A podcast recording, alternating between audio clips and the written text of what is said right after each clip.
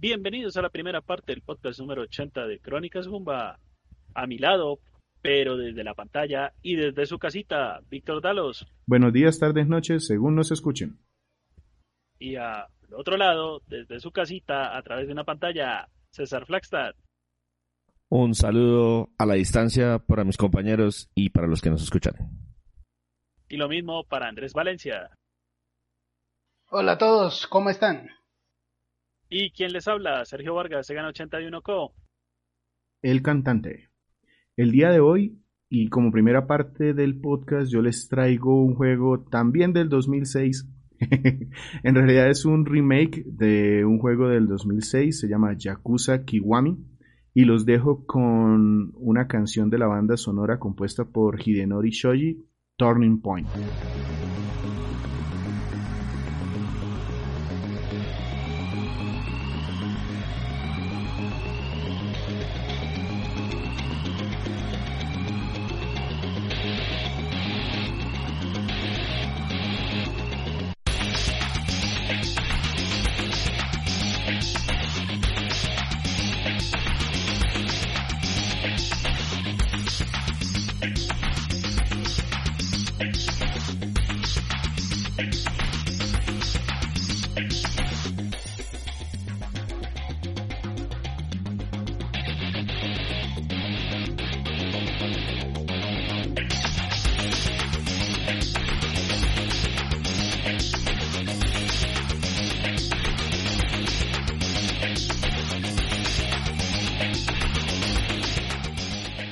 Yakuza Kiwami, ¿qué nos puedes adelantar un poco del juego? Un poco de la historia, un poco de desarrollo, cuándo, cuándo salió, en qué plataformas.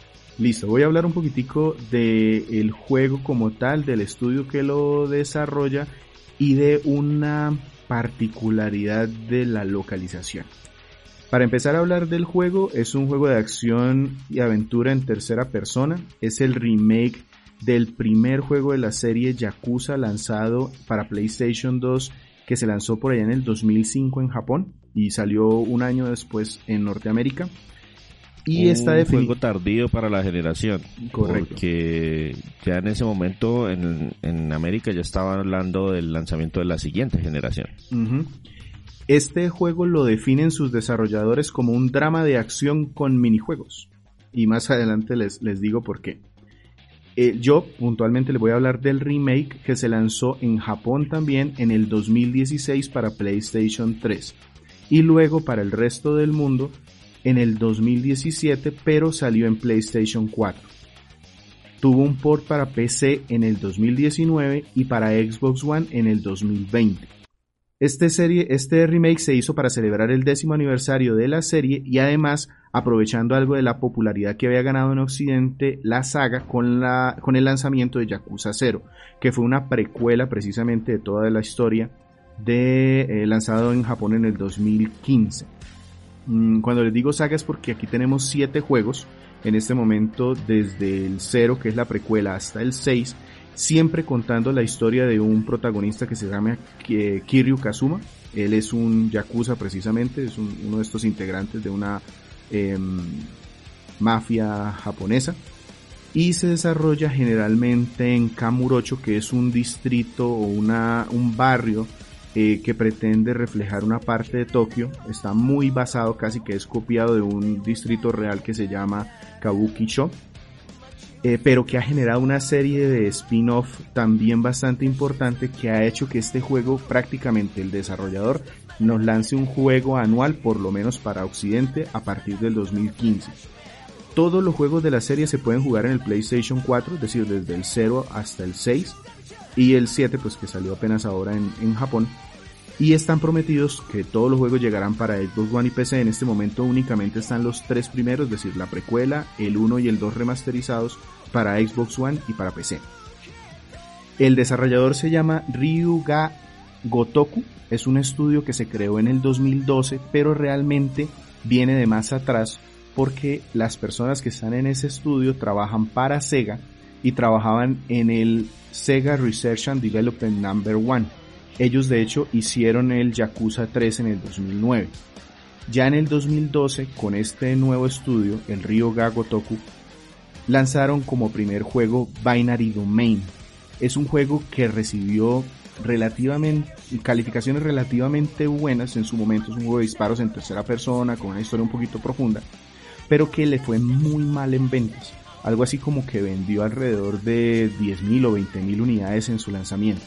Pero algo que aportó para el estudio fue el motor gráfico, que es el mismo que se ha utilizado desde el Yakuza 3 eh, en adelante, es decir, eh, eh, cuando ellos trabajaron en el 3 y en Binary Domain, ya fue el refinamiento del Yakuza, el motor, Yakuza Engine. En el mismo 2012 en Japón sacaron Yakuza 5, luego en el 2014 sacaron uno de sus primeros spin-off que fue el Ryuga Gotoku Ishin, que es como un juego de Yakuza, pero en la época Bakumatsu japonesa. Eso fue por allá en 1850, 1860. En el 2015, como les decía, Yakuza 0. En el 2016 para Japón, Yakuza Kiwami. Ese mismo 2016 a finales sacaron Yakuza 6. En el 2017 sacaron Yakuza Kiwami 2. En el 2018 sacaron Judgment, que es un otro spin-off, pero esta vez en el mismo barrio de Kamurocho pero ya no controlamos a este Yakuza, sino como a un periodista que está investigando cosas que están pasando ahí, pero se juega muy parecido. Y en el 2020 tenemos Yakuza Like a Dragon, que es un juego bastante polémico que vendría siendo como Yakuza 7, solo ha salido en Japón, en donde le quitaron todo lo de acción, dejaron solo la historia y ahora se juega como si fuese un juego de rol.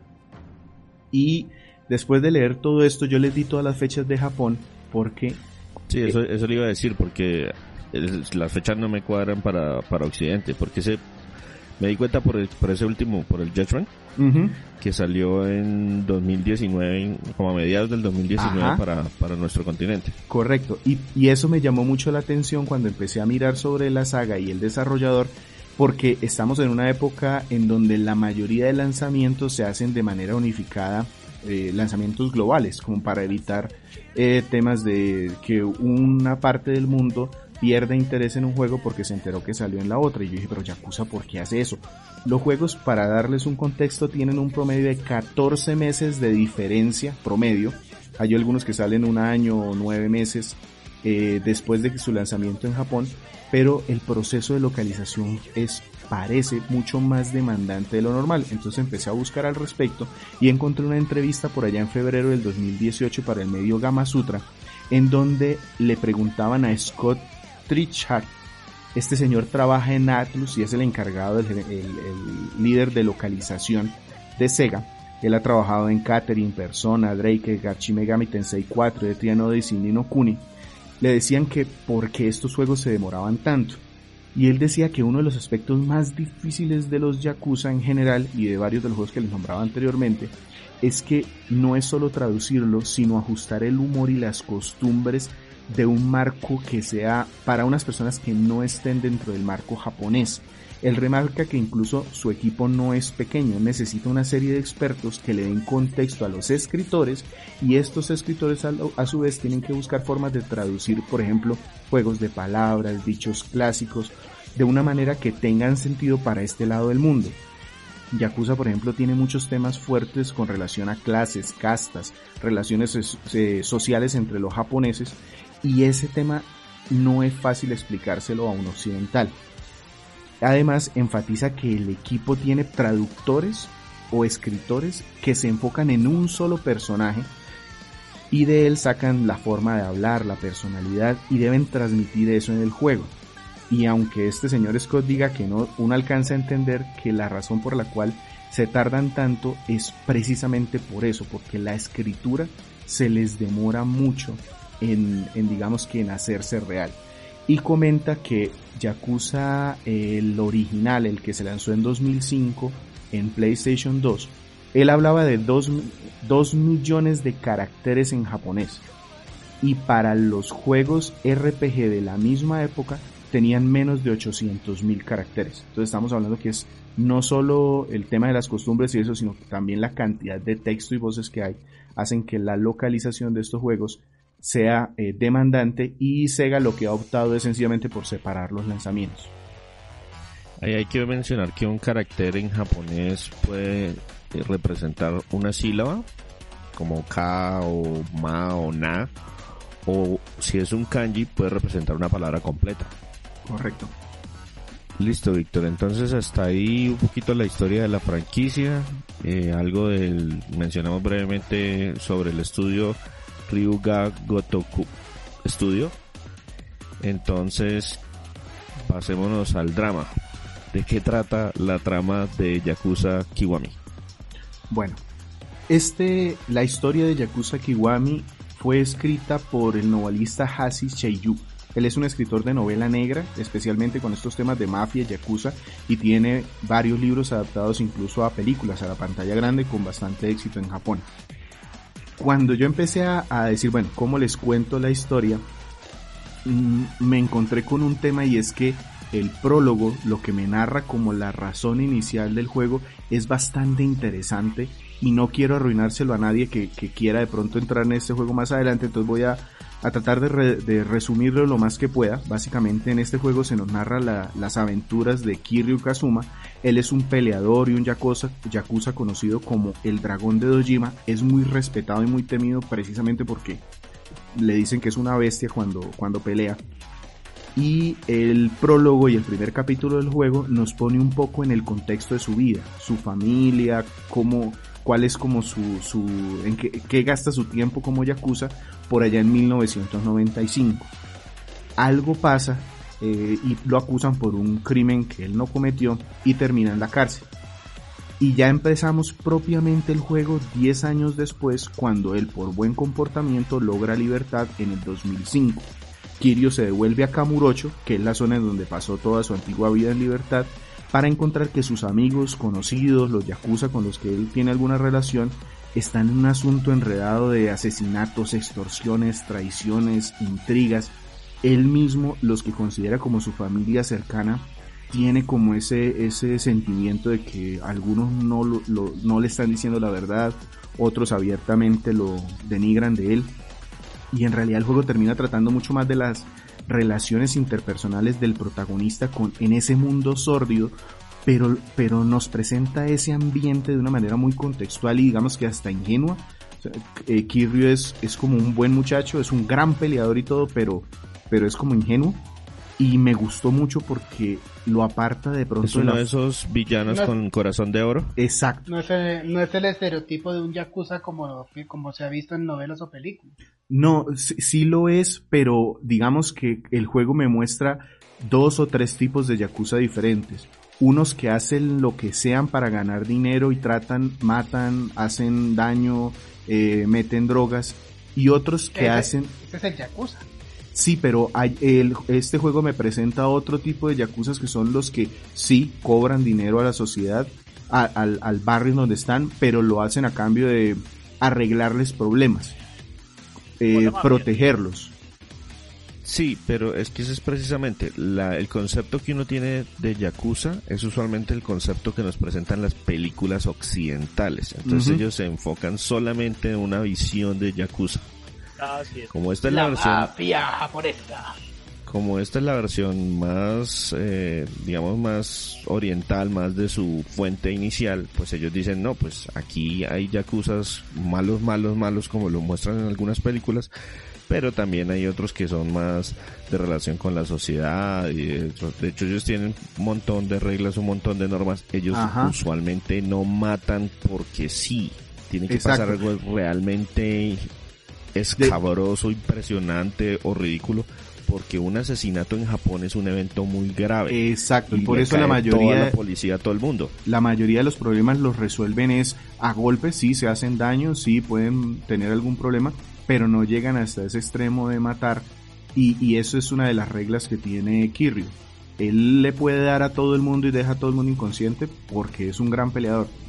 Pero ya ir a matar o generar un daño más, más grave ya no. Exacto. Entonces es como esta, esta historia de él reintegrándose a la vida en libertad y viendo qué pasó con su familia, con sus amigos, me pareció muy bien narrada, muy bien lograda y se nota que tienen a un escritor detrás porque hay giros en cada parte, hay intrigas y hay mucho humor, pero es un humor muy blanco, como sencillo. Estamos en un ambiente sórdido, sí, en un ambiente de, casas de citas, de, de mundo ilegal de apuestas y eso, pero el humor que tratan es un humor más bien sencillo, más, más, más bien inocente.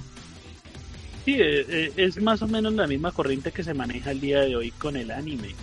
No son bromas tan como, como uno las podría determinar como de tan humor negro, sino más bien las típicas las típicas bromas que uno se podría encontrar entonces en un anime. Listo, Víctor. Entonces, ¿cómo se juega eh, Yakuza? Listo, yo les decía que esto es un juego de acción en tercera persona. Entonces voy a dividirlo aquí como en tres partecitas. Eh, primero está dividido en capítulos y cada uno de los capítulos me marca como el objetivo de la misión principal. Entonces eso hace que sea muy fácil de seguir la historia porque van cambiando los capítulos a medida que voy avanzando. La mayor parte del juego se desarrolla en Kamurocho, como les decía, este es un barrio comercial muy concurrido y peligroso de Tokio. En las calles vemos pandillas, vemos grupos que nos van a querer robar o darnos golpes porque estamos en un sector que no es el nuestro. Y esto hace que el combate a mano limpia sea muy común y es una gran parte de este juego. Es un juego de acción tipo beat'em up en tres dimensiones, en un brawler. A mí me llegó a la mente Fighting Force 64 porque de hecho se controla un poquito parecido, sí, sí, sí es un juego más bien un poquito como arcaico en ese sentido, un juego de golpes, yo contra el barrio, pero en tres dimensiones. Tenemos, cuando les digo que es simple es que solo tenemos dos tipos de golpe, fuertes o rápidos. Hay un botón para esquivar y otro botón para agarres y se acabó. Hay una barra de hit que es un estado como especial que cuando damos muchos golpes se va llenando y nos permite hacer un movimiento especial que normalmente depende de la, de la situación que tengamos en el combate. Entonces, si un enemigo está en el piso y la barra esa está llena, entonces a mí me sale un, una imagen que me dice puede hacer un movimiento especial. Entonces río lo coge de la cabeza y lo estampa contra el suelo. O si tenemos algún ítem en la mano, entonces va y se lo rompe en la cabeza, cosas así. Hay cuatro tipos de combate, o sea, eh, le podemos elegir cuatro tipos de, de pelea diferente el primero es peleador callejero. Cuatro estilos. Cuatro estilos, exacto. El primero es de peleador callejero, es como el, el básico, el intermedio, en donde, el personaje se mueve rápido, puede esquivar, puede agarrar, tiene algunos combos cortos, es como, como la media. Luego hay uno que es el tipo bestia, que es el que se enfoca en pocos golpes, pero mucho más fuertes y de amplio rango. Son más contundentes y además los agarres funcionan muy bien para él. Incluso este señor no puede esquivar en este estilo, sino que se tiene que defender, como aguantar los golpes. Y el tercer estilo es el tipo Rush, en donde él no tiene agarres, pero tiene muy buena movilidad, combos más largos, eh, como, como si fuese un boxeador mucho más rápido. Les nombro tres tipos y ya les voy a nombrar el cuarto porque estos, el crecimiento o la mejora, eh, dependen de unas redes que a medida que vayamos ganando combates, haciendo misiones, vamos ganando unos punticos y esos los distribuimos en esas redes que hacen las veces como si fuese un árbol de habilidades y van mejorando a nuestro personaje. Pueden mejorar la vida, el ataque, eh, la mejora de esta barra de hit, de clímax que les decía para los movimientos especiales, o agregarle algunos movimientos de, eh, de, algún estilo en particular. Entonces las redes no son propias de cada estilo, pero sí le pueden dar algunos movimientos para un estilo en particular. Y hay un cuarto estilo de pelea que es el tipo dragón. Es el especial y ese lo pongo aparte porque no se puede mejorar con la experiencia, no se puede mejorar poniendo puntos en esas redes, sino que debemos cumplir requisitos dentro del juego, hacer un entrenamiento con un personaje que hay por ahí, o cumplir unas misiones, o cazar alguna cosa, y al hacer eso, entonces ese estilo dragón va mejorando.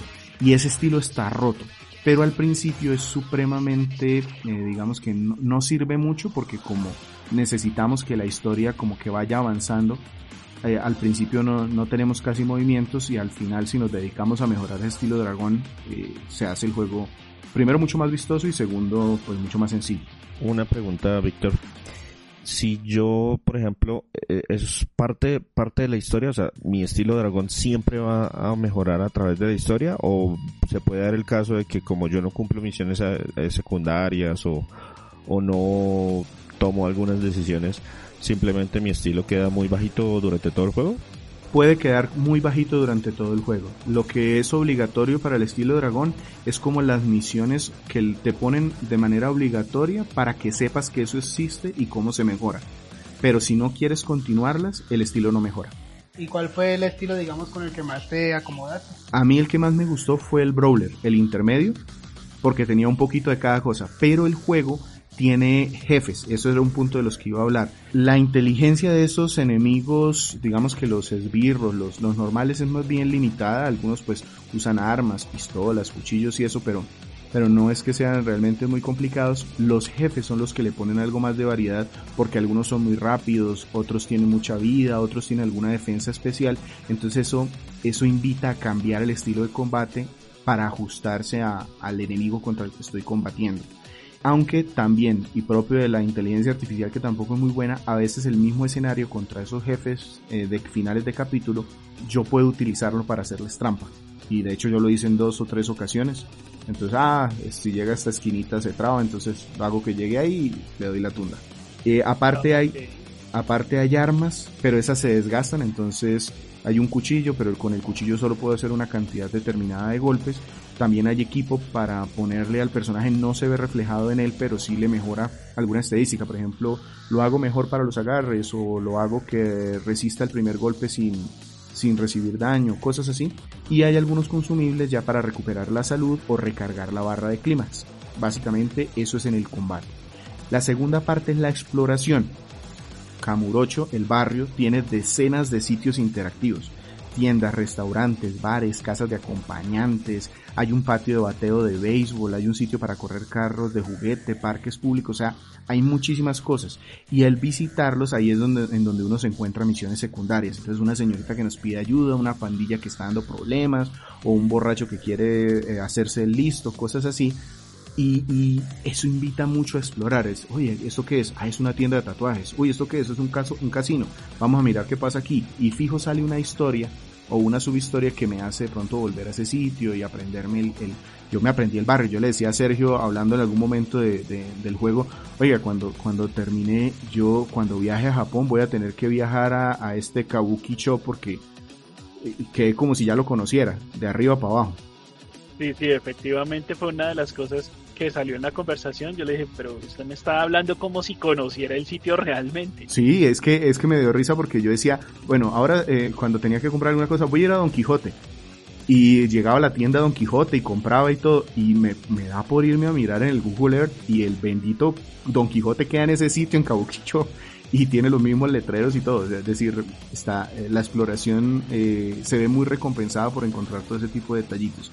El esquema funciona muy bien, o sea, todo el mapa funciona muy bien, pero tampoco es que sea muy realista, lo que le ponen son como temas más humorísticos. Entonces, a veces sale un payaso ahí disfrazado a hacernos señas, como para hacer las cosas más visibles y la exploración un poquitico más, guiarlo un poquito, pero si quieres quedarte por ahí sencillamente metiéndote en los problemas de los demás, completamente invitado. Y el tercer punto que traía ya en la jugabilidad son los minijuegos. Y los traigo porque es que son muchos. Entonces hay dardos, carreras de carros, competencias de tomar trago, juegas de cartas. Hay un juego de cartas de una señorita insecto, algo así como si fuera un Yu-Gi-Oh! En realidad es un piedra, papel y tijera vitaminado, lo juegan los niños, pero las niñas, las personajes del, del juego digital salen casi en bola. Que, que Kiryu dice, oiga, esto es un juego de niños, ¿cómo ha cambiado el mundo en 10 años?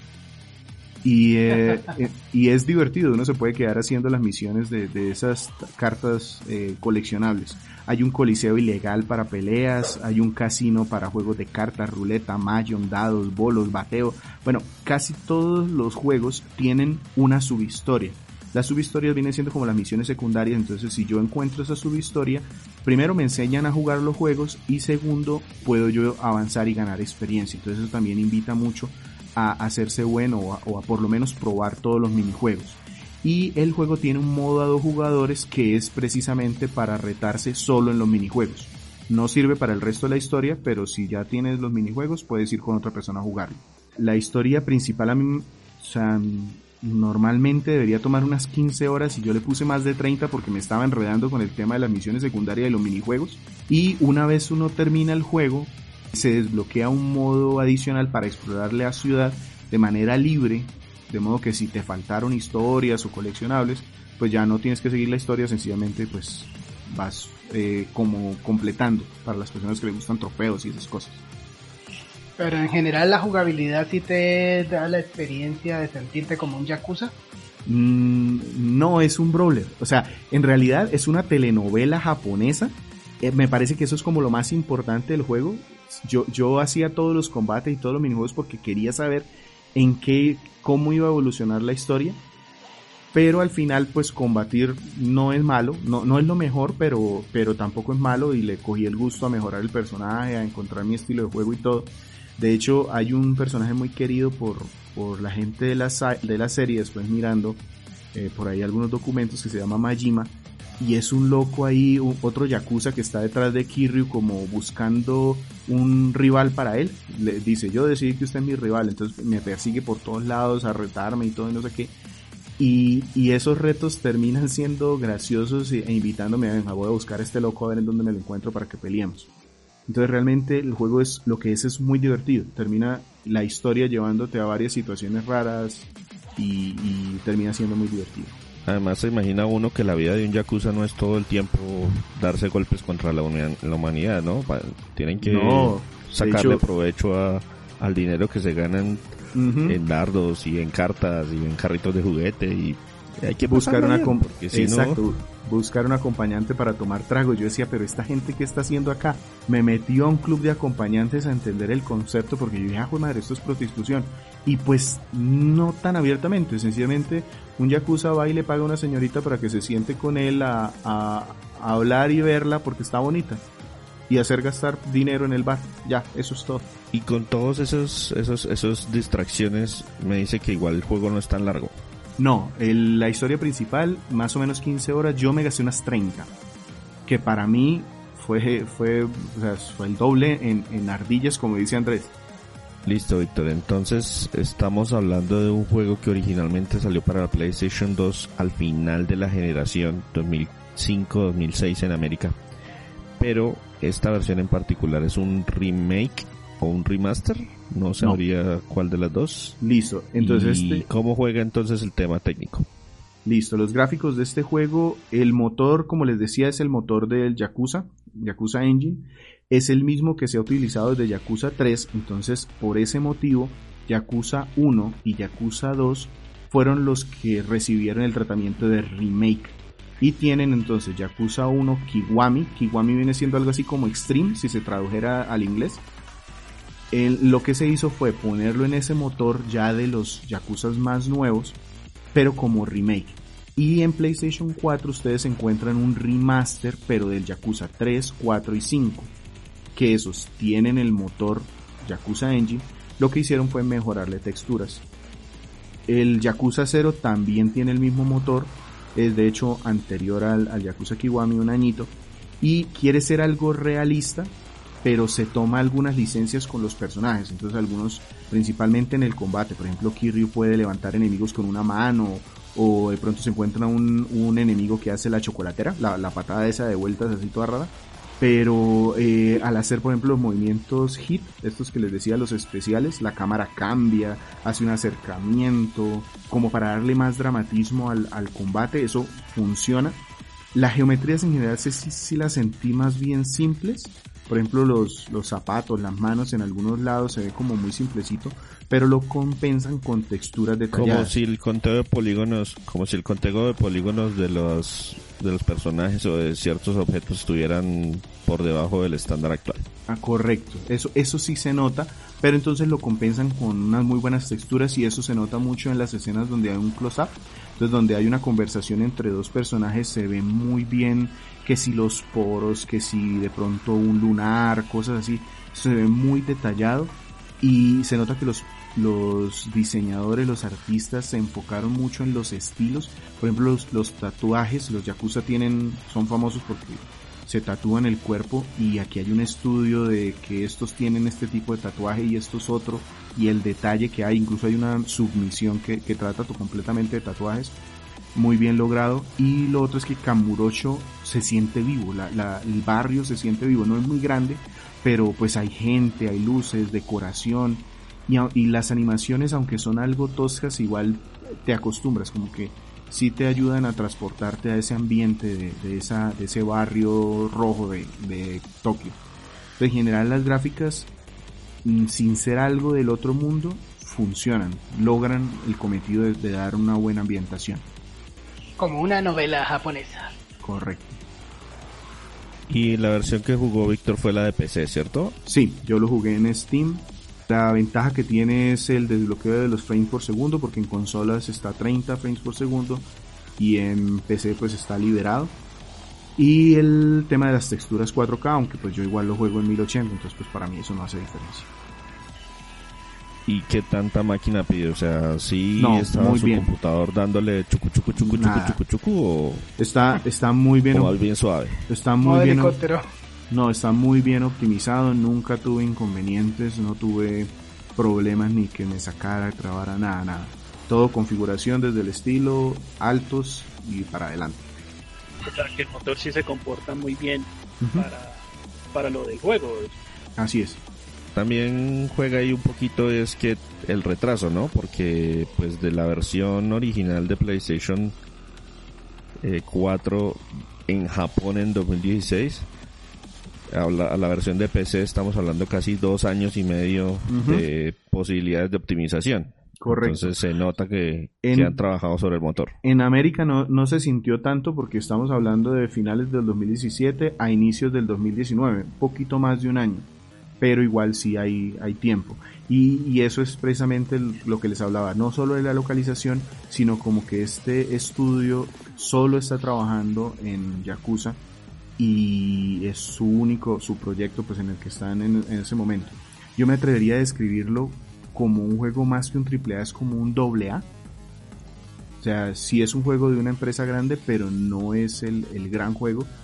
Eh, eso no lo hace malo de por sí, sencillamente que tienen menos recursos. La versión original sí se consideraba un juego de alto presupuesto, se calcula que valió casi 21 millones de dólares producirla, el original de PlayStation 2. Comparado con, lo que pasa es que eso venía también de los de las de esa pelea del mismo Sega con el tema del Shenmue, pero también lo hicieron con mucha duda de, meterse en el juego. Afortunadamente en Japón les dio bien y en Occidente no se atrevían a traerlo hasta que como que empezaron a ver el éxito que tuvieron las últimas versiones ya del juego, sobre todo para PlayStation 4. Sí, porque la quinta entrega, el remasterizado, que ahorita acaba de salir en la colección del 3, 4 y 5 remasterizados HD, Ultra HD para Play 4 y que después vienen para otras plataformas. El quinto nunca se lanzó en América. Ese juego es inédito para nuestro continente. Y parte del tema es que juega mucho con las localizaciones en este caso el sonido, las voces, el audio, cómo nos funciona en este título. Bueno, yo tengo que decir una cosa y me, disculpan porque no hice la investigación completa. Es que yo cuando empecé a jugar el juego, el audio venía en japonés, lo cual me pareció adecuado. Y los subtítulos en inglés que también estaban muy bien hechos, entonces yo no le movía eso, entonces no sé si hay más opciones de ajuste en ese sentido hay muchísimos diálogos, muchísimas voces. Los desarrolladores, lo que les decía, eh, utilizaron una cantidad de texto aquí, todo o la, gran mayoría con voces de muy buen nivel. La entonación se nota mucho porque muchos de los temas que tratan aquí de pronto son pesados de por sí, es decir, hablan de trata de personas, de drogadicción, pero lo hacen de una forma en donde no se siente tan pesado, es, más como la cotidianidad o el ambiente en el que esta gente vive y, por eso como que no, no agobia.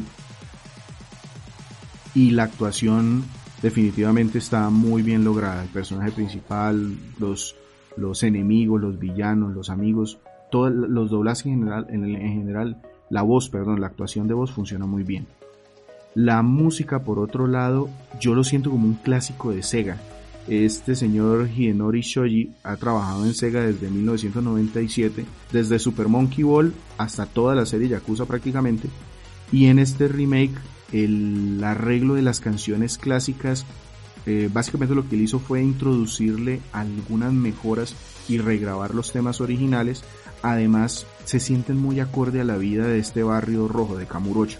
Entonces tenemos que en las discotecas hay música techno, que en los restaurantes y en los bares hay piano o incluso piezas clásicas japonesas para los restaurantes que son de comida típica. Cuando ya estamos en el combate entonces se siente algo de rock, algo de música como de, yo, yo, yo lo siento como si fuera un juego de Dreamcast. Eh, esa música eh, de las clásicas de esos juegos de, de, de, esa época me parece que cuadra muy bien, es acción, es algo de rock, es algo movida, me gustó mucho. Ha envejecido bien la música para hacer un, para hacer un juego que lleva que más de 13 años de su, de, su, publicación. Sí, y en el remake pues regrabaron algunas de las piezas e introdujeron algunas como para darle mayor variedad. Eh, ¿Algún actor conocido en, en el aspecto del doblaje? O? No, en japonés sí realmente no hice mucho esfuerzo por buscar. Y solamente hay audio en japonés. El título, a diferencia de la versión original de PlayStation 2, no le hicieron doblaje en Estados Unidos. Ah, caramba. Pero bueno. No importa, de todas maneras tiene que el sonar, el que suene en voz de idioma japonés lo hace sentir una historia más original, más ambientada, o sea, en, en, su elemento, por, por así decirlo. Sí, pero las voces originales del título en, cuando se lanzó en América también eran, es, es, eh, Sega se, se lanzó la, la, casa por la ventana. No hay mucha gente que ustedes conocen, pero por ejemplo Nishiki tenía la voz de Michael Rosenbaum, Lex Luthor en Smallville. Sí. Eh, Yumi tenía la voz de Elisa Dushku. Fe en Buffy la Cazavampiros o... No, Elisa Dushku fue la hija de Schwarzenegger en Mentiras Verdaderas. Uy, no, pero tan atrás. Para el público más joven. Y la voz de Majima, eh, pues Mark Hamill. Oh, pues sí, tiraron la casa por la ventana. Exactamente, ellos tiraron la casa por la ventana en el lanzamiento original para PlayStation 2, pero se dieron cuenta con el lanzamiento del 0 que les iba mucho mejor dejándolos simplemente las voces originales de Japón. No, y si ustedes se dan cuenta, hubo un salto desde el Yakuza 1 al Yakuza 3 y en la llegada a América porque tampoco esa localización al occidente les dio el resultado en ventas que ellos esperaban. Entonces se dieron cuenta ya con el remake, con la actualización y con el cero, que ahí valía la pena traerlos y fue que empezaron a llover como por un año cada uno. Listo, Víctor. Entonces, ¿qué nos quedamos escuchando de esa banda sonora antes de pasarnos a lo bueno, lo malo y lo feo? Una de las canciones que más me gustó del juego, que es cuando ya estamos en los tramos finales de cada uno de los capítulos, ya contra ese enemigo final o contra eh, la, gran banda que viene a, a, atacarnos se llama Get Over It, también de Hidenori Shoji.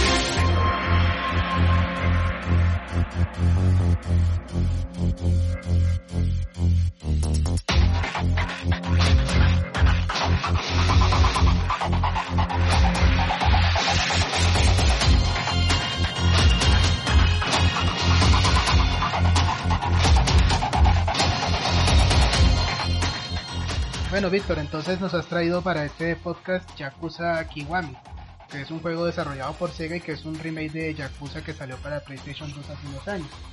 Entonces ya habiendo hablado de los, del aspecto de la historia, jugabilidad y los aspectos técnicos, entonces pasemos a hablar de lo bueno, lo malo y lo feo de Yakuza Kiwami que lo jugaste en Steam.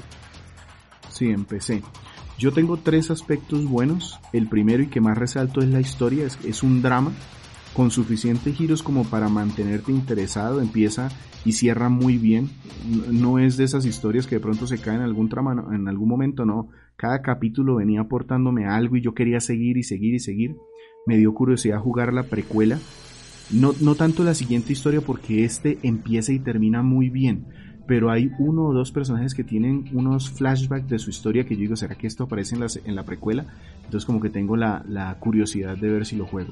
La historia, uno de los puntos positivos sin duda. El siguiente es la ambientación y eso se logra. Ahí, ahí, ahí, vale la pena, ahí vale la pena mencionar con tema de la historia y es que a este, a Kiwami, le ajustaron aspectos de la trama precisamente para unirlo mejor con el Yakuza 0 que había salido antes. Uh -huh. Entonces sí, es posible que esas historias que ellos tienen el flashback precisamente haya sido una mejor conexión con el juego anterior. Otro punto como positivo es la ambientación y eso definitivamente se logra con la interacción que, tienen los gráficos, el sonido, la decoración, las situaciones, los temas que se tratan. Eh, lo que yo les decía es, un, es una temática decadente, pero sin ser explícitos ni grotescos como a veces se, se ven en los juegos de este lado. Entonces eso me encantó. Yo me, sí me sentí en una historia de yakuza, de drama, de traiciones y la ambientación me aportó a eso. Y por último, los minijuegos y las subhistorias. Es decir, tanto la las subhistorias son buenas como las recompensas por hacerlo me permitieron hacer que, que Kiryu subiera, aumentara su nivel y, y yo pudiera como seguir avanzando haciéndome muy agradable el juego.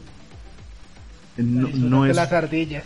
Sí, no es un juego difícil, eh, pero yo creo que no es difícil en virtud de que hice tantas misiones secundarias.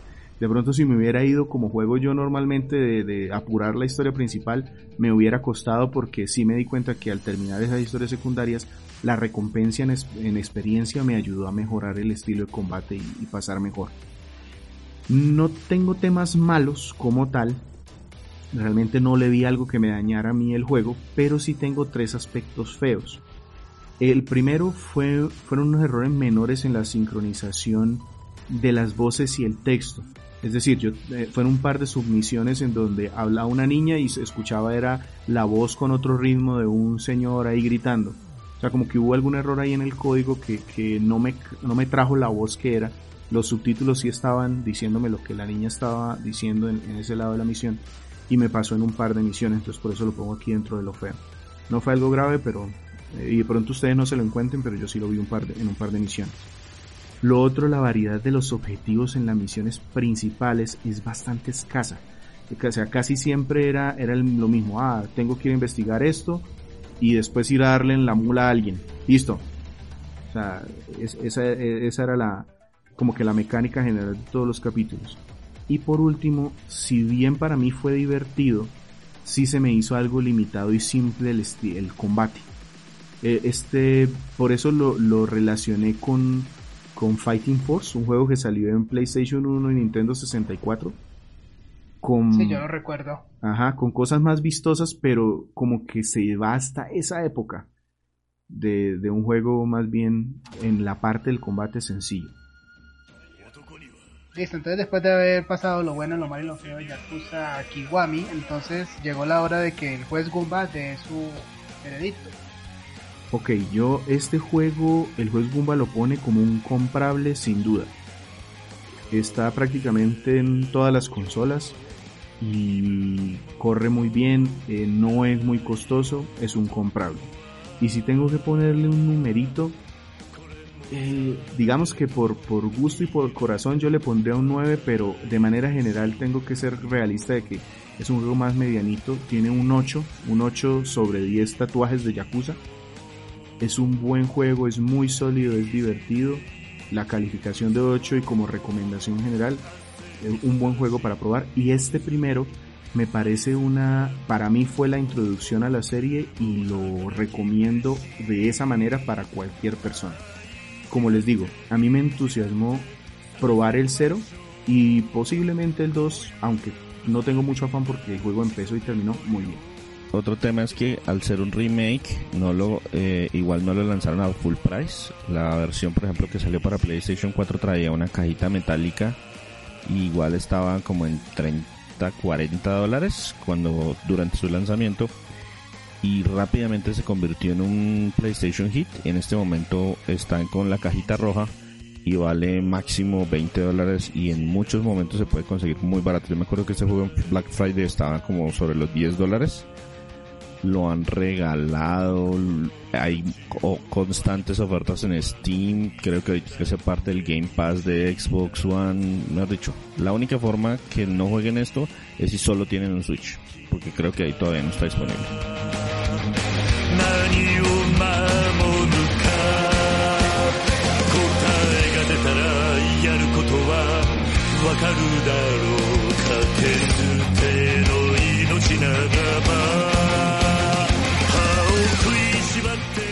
Nuestro podcast se publica de manera semanal en iTunes, iBox, Training Radio y muchísimos otros sitios de podcast. Estamos pendientes por Spotify. Pueden utilizar su pueden utilizar su su software de podcast preferido y, descargar el RSS para para tener acceso al mismo. Exacto. Y nuestra página de internet www.cronicasgumba.com donde además van a encontrar nuestro podcast, también encuentran nuestras retro reseñas de videojuegos y de consolas eh, que cada uno muy juiciosamente se dedica a escribir, excepto mi persona, que estoy un poquito atrasado con esa tarea. Nuestras redes sociales, arroba Crónicas en Twitter e Instagram y nuestro Facebook, www.facebook.com slash Crónicas donde también nos donde tratamos de ser un poquito más activos. Sin nada más, César Flagstad. Un saludo para todos, que la pasen muy bien, que sigan disfrutando de su cuarentena. Andrés Valencia. Cuídense mucho, manténganse en sus casas y que, estén muy bien. Víctor Dalos. Gracias por escucarnos el día que haya sido hoy. Y quien les habla, Sergio Vargas, Segan 81Co. Hasta pronto. せてみせよう。泥水育ちの